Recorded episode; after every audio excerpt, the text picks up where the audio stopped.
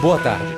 Nesse segmento do Visão Libertária, vamos à nota libertária sugerida e escrita por Gregos Brekziski revisada por JJ Liber e narrada por Lea Far. Como essa ponte que ficou fechada durante 28 anos explica o Brasil. Depois de 28 anos e meio de interdição, sim, 28 anos e meio de interdição. A ponte Ercílio Luz, em Florianópolis, foi reaberta ao final de 2019. O caso é cercado de exemplos de ineficiência do poder público, de suspeitas de corrupção e da falta de prestação de um serviço para a população. Mas os problemas da Ercílio Luz revelam muito mais sobre como as coisas funcionam no Brasil. 28 anos de interdição para ser gentil. A ponte inaugurada em 1926 foi interditada em 1982, com uma breve liberação para pedestres, bicicletas, motocicletas e carroças, tendo sido novamente interditada em julho de 1991. Em 2015, 14 anos depois, o governo estadual apresentou um plano de restauração.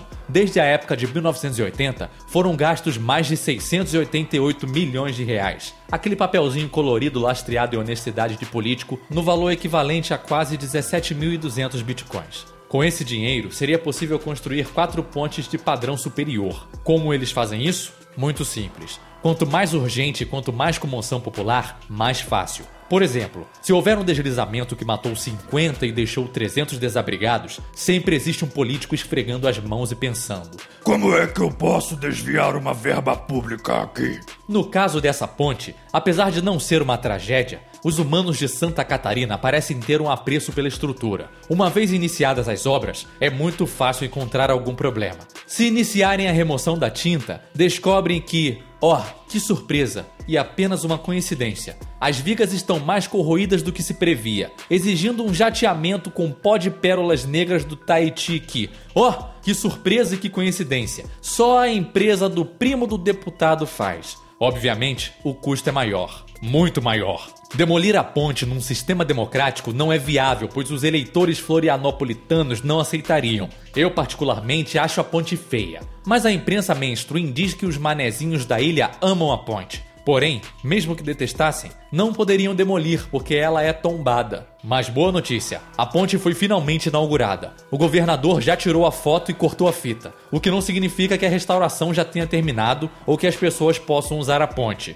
É comum entre os políticos inaugurar obras incompletas. Fazem até cerimônia de inauguração de obras. Em outras regiões de Banânia, o trem-bala entre São Paulo e Rio de Janeiro, possivelmente se estendendo até Campinas, será construído até a Copa do Mundo de Futebol no Brasil. Espere, Alemanha, 7 a 1. Já foi essa Copa? Já foi essa Copa, não foi? A estatal do trem-bala já custou milhões, sem que um único dormente tenha sido deitado. Melhor assim. Se o trem-bala tivesse sido construído, teria custado bilhões e não estaria operando. Enquanto isso, outras duas pontes, a Colombo Salles e a Pedro Ivo de Florianópolis, estão sem manutenção. Primeiro, que político ganha eleição dizendo: Eu fiz manutenção política e duas pontes.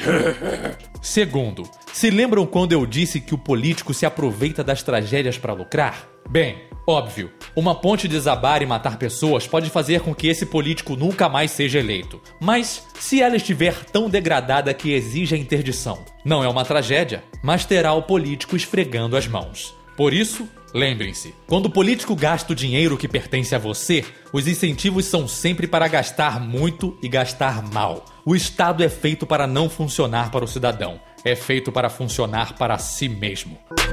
Obrigado pela audiência. Se gostou do vídeo, não deixe de curtir e compartilhar. Se inscreva no canal e clique no sininho para ser avisado de novos vídeos. Aproveite e pegue a ponte chamada YouTube e visite o meu canal Lea Farverso. Até a próxima.